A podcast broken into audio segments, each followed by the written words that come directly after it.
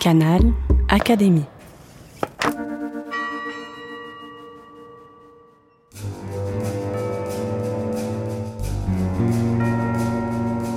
Petite histoire de science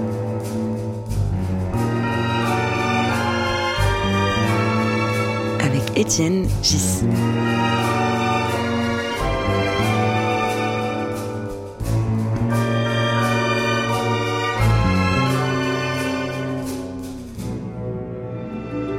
Le podcast de l'Académie des sciences. Je suis face à Yves Agide. Bonjour. Tu es neurologue, spécialiste des maladies neurodégénératives. Qu'est-ce qui s'est passé dans ta vie pour qu'un jour tu dises tiens, je veux être neurologue? Je ne savais pas trop quelle musique pourrait illustrer le cerveau. Alors j'ai demandé à ChatGPT et il m'a proposé la musique du film Requiem for a Dream de Aronofsky qui raconte l'histoire de quatre toxicomanes dont les états psychologiques se dégradent et qui plongent dans un monde totalement illusoire. La musique est de Clint Mansell et le Chronos Quartet. Je trouve ça très bien. Merci, ChatGPT.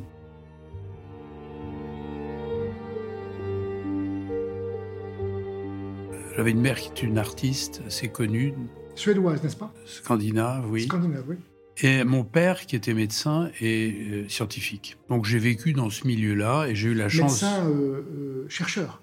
Pas Médecin chercheur. Il dirigeait l'Institut de biologie de Toulouse. Ah, d'accord. Donc, Il- C'était étais- un ancien du CNRS. Donc tu es tombé dans la marmite. Je suis tombé dans la marmite. Et quand j'étais petit, mon père m'emmenait à l'Institut de biologie, là, où il me montrait des tubes qui étaient rouges et qui devenaient verts quand il mettait une goutte de quelque chose. Certainement, ça a dû jouer. Donc j'ai l'idée de la créativité, l'idée de chercher, l'idée de penser les choses non pas dans le passé ou le présent, mais toujours dans une perspective d'avenir. Je pense que ça, c'est quelque chose qui est à la fois inné probablement, nature, mais aussi d'édu- d'éducation. Puis j'ai eu la chance aussi quand j'étais jeune de euh, vivre, par, par mes parents d'ailleurs, de rencontrer un certain nombre d'intellectuels, d'abord beaucoup de scientifiques Qui venait à la maison pour dîner. qui venaient, ou alors moi j'allais dans les laboratoires, etc. Mais aussi d'intellectuels. J'étais très proche, de, mes parents étaient très proches de Roger Martin Dugard, par exemple, de, surtout Romain Gary, qui était le meilleur copain de mon père et qui a beaucoup joué dans mon éducation. Ce genre de choses. Ah, Donc tu, tu étais dans une famille, euh, entre guillemets, privilégiée. Très du point de vue privilégié, intellectuel, oui, très privilégié sur ce plan-là. Euh, très privilégié, c'est intéressant d'ailleurs, parce que ce privilège fait en sorte que les choses se passent tellement aisément que tu fais aucun effort. Et cette absence d'effort m'a été euh, euh, extrêmement défavorable par la suite. Donc à l'école, tu étais bon en tout, mais sans trop travailler. J'étais bon quoi. partout, oui, comme ça, oui. Mais euh, assez bon, quoi. Mais je, je- je ne, je ne faisais pas grand-chose. Et c'est seulement vers l'âge de 25 ans que j'ai commencé à vraiment à, à me mettre, dire, mais il faut que je fasse quelque chose, quoi.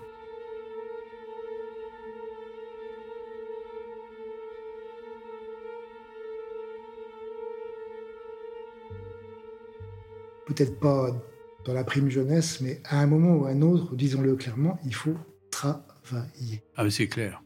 Ça, c'est clair. Donc, il faut se mettre à travailler. Moi, j'ai eu ce problème parce que, d'un côté, je voulais faire quelque chose qui soit utile pour la société. La médecine me paraissait un métier superbe.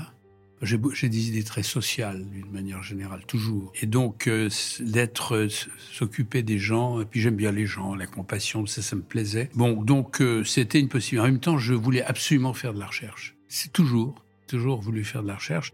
Mais tu as été professeur hospitalier aussi, tu as eu des Oui. patients. Oui, oui, oui, oui. Tu, tu- tu es un vrai Oui. neurologue qui Oui, voit des malades. oui, hein. J'ai d'abord été neurologue. D'accord. Je suis avant tout médecin. J'ai eu énormément de mal à passer les concours de médecine parce que j'étais très mauvais. Euh, J'avais j'avais une vie ailleurs. J'avais une vie ailleurs. Et euh, à un moment, je m'y suis mis vraiment. Et à ce moment-là, il me paraissait clair qu'il fallait faire de la recherche. Euh, J'adorais la chirurgie, par exemple. Je voulais faire de la neurochirurgie, mais je me suis dit, je n'arriverai jamais à faire de la, de la recherche sur les neurochirurgiens, parce que les chirurgiens- travaillent. C'est un travail manuel qui travaille beaucoup, manuellement, tout le temps. Donc, euh, le- la, la deuxième chose, c'est qui me paraissait Et tu essentiel. n'as jamais été chirurgien? Non. Non. J'ai fait de la chirurgie la neurochirurgie quand j'étais interne. Mais la deuxième chose, c'est que dans le domaine de la recherche, il me semblait que la, euh, j'étais pas bon dans les sciences qui sont les tiennes, euh, les mathématiques. C'est marrant d'ailleurs, petite remarque, je vivais, nous j'ai été élevé avec un, garçon qui a mon âge, on a été élevés ensemble, qui est devenu, qui est un grand mathématicien. C'est un élève de Lichnerowitz. Il a eu quatre prix au concours généraux. Il est rentré à normal, premier ou deuxième, je sais plus. Il a arrêté de faire des maths. Il a dit la recherche en mathématiques, ça sert à rien. Donc, euh, il était prof à Caen. Il était professeur d'université à Caen, un élève de Lichner, de. Professeur de mathématiques De mathématiques, oui. Mathématicien. Il vit toujours d'ailleurs. C'est mon meilleur ami. Donc, tu vois, j'avais une, une, chance formidable de vivre dans cette ambiance, quoi. Et à ce moment-là, il m'est apparu que euh, dans le domaine de la recherche, ce qui était le plus séduisant et le plus important, c'était de comprendre l'incompréhensible. Il y avait deux choses. C'était soit l'astronomie, donc j'avais quitté cette idée-là, donc j'étais pas assez bon, soit le cerveau. Parce que le cerveau, c'était les fonctions mentales. Et les fonctions mentales, c'est... Euh, j'ai compris à cette époque-là que le cerveau, c'était les fonctions mentales. Et que si on comprenait les fonctions mentales, on allait comprendre qui on est. Parce que le cerveau, euh, c'est soi. L'identité de quelqu'un, c'est son cerveau. Le reste, le corps, ce n'est que des exécutants.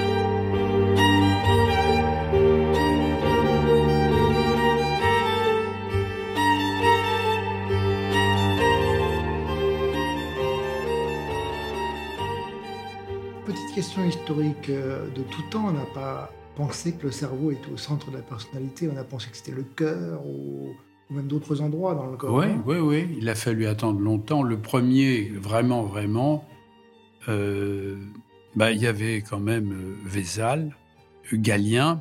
le premier, vraiment, je crois, c'est quand même Willis anglais qui a fait vraiment une cartographie très assez précise. Mais en fait, on comprenait rien. Tu vois bien Descartes, mmh. par exemple, avait bien compris.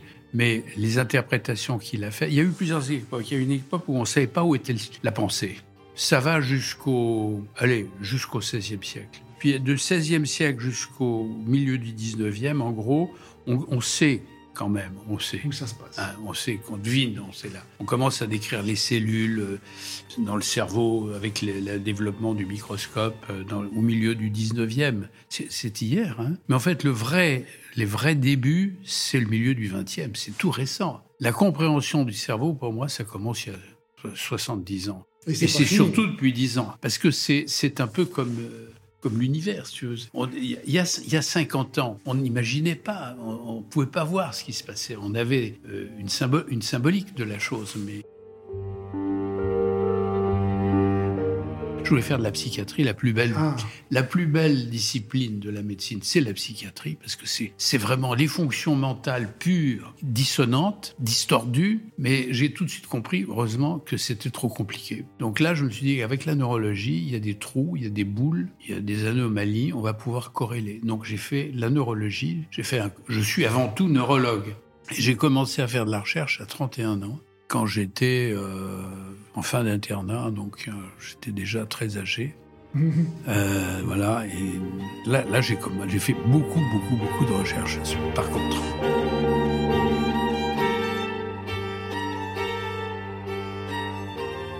Une carrière passionnante?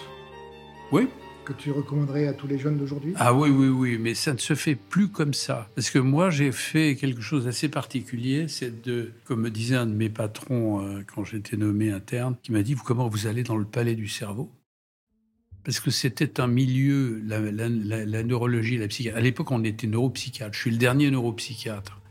À cette époque-là, on était euh, une discipline très conservatrice. On observait beaucoup les malades, on connaissait rien, on ne savait pas faire grand-chose. On faisait des diagnostics, mais on n'est pas, on pouvait pas regarder ce qui se passait dans le cerveau. Tout n'était que euh, si tu veux. Donc, euh, de quand datent les premières photographie, entre guillemets, de l'intérieur?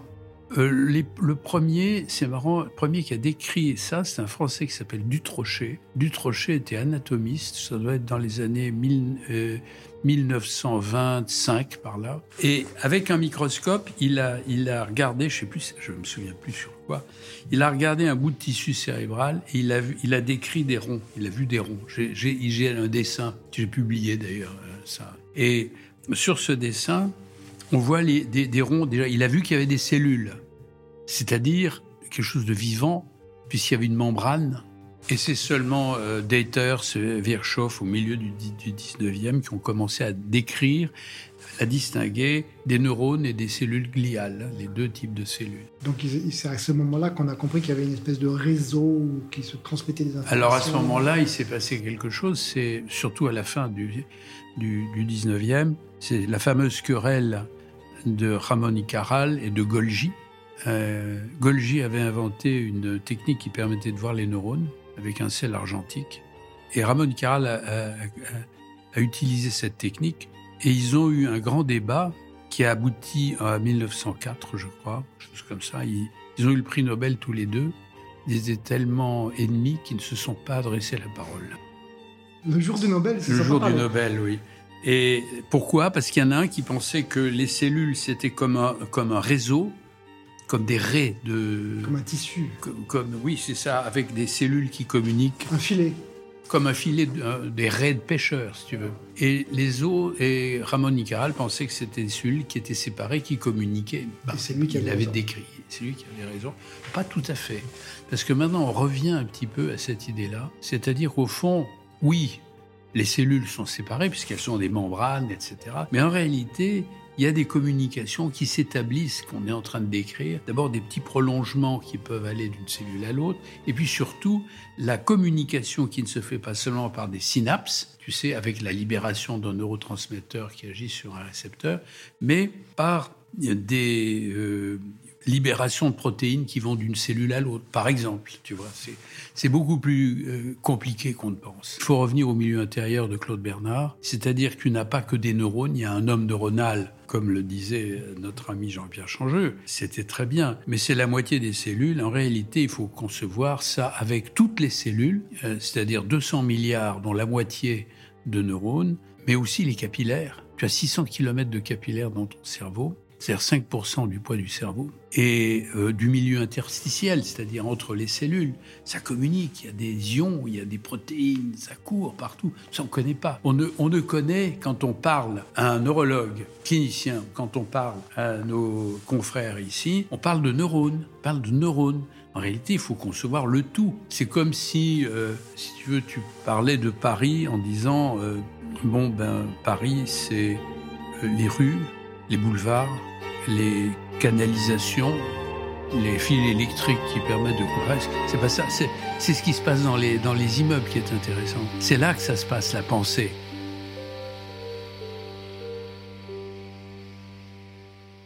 Entre moi aujourd'hui et moi il y a 50 ans, euh, qu'est-ce qu'il y, y a de commun dans mes cellules? Euh, il faudrait que je puisse t'ouvrir la tête quand même, parce que là, je, il, faudrait, me faire un bon, un bon microscope, surtout avec toi d'ailleurs. je suis incapable.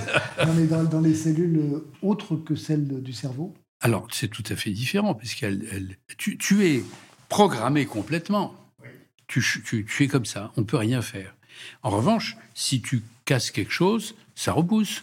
Tu te casses un os, il y a un cal, etc., etc., etc., parce que les cellules se reproduisent tout le temps, tout le temps, tout le temps. Mon corps aujourd'hui n'ont pas grand-chose à voir avec celles qui constituaient mon corps il y a 50 ans. Ah bah oui, c'est pas les mêmes. Mais d'ailleurs, des cellules euh, se renouvellent, les cellules euh, du sang se renouvellent toutes les 20 minutes. Tu vois, ça, change tout le temps. Je crois qu'on dit qu'en gros, en culture, c'est difficile de savoir. Euh, enfin, moi, je ne sais pas en tout cas. Mais en culture, c'est le fameux, les fameuses expériences de Hayflick, qui sont très anciennes, c'est-à-dire on, considère qu'une une cellule de l'organisme, qui n'est pas le cerveau, qui n'est pas le système nerveux, se reproduit de 50 à 60 fois à peu près. Ça dépend des tissus, ça dépend où c'est probablement, ça. Au cours d'une vie, oui.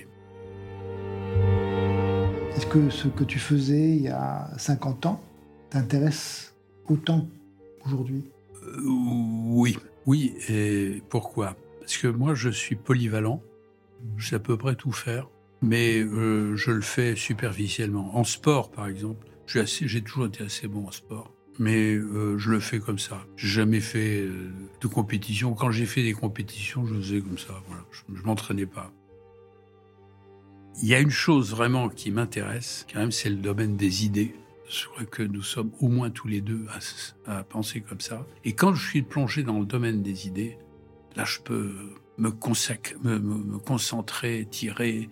Et euh, je pense que c'est un peu comme toi d'ailleurs. J'ai cette envie de d'efficience, c'est-à-dire d'un travail divisé par un temps qui soit maximal. Et euh, à ce moment-là, de le, faire et d'arriver avec efficience à synthétiser les choses au maximum pour tirer la substantifique. Je crois que c'est conclusion parfaite. Merci beaucoup. Yves. Non, mais c'est exactement ça. Petite histoire de science.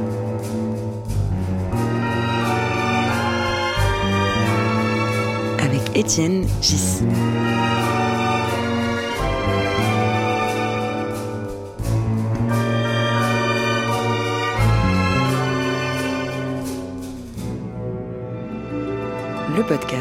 De l'Académie des sciences. Canal Académie.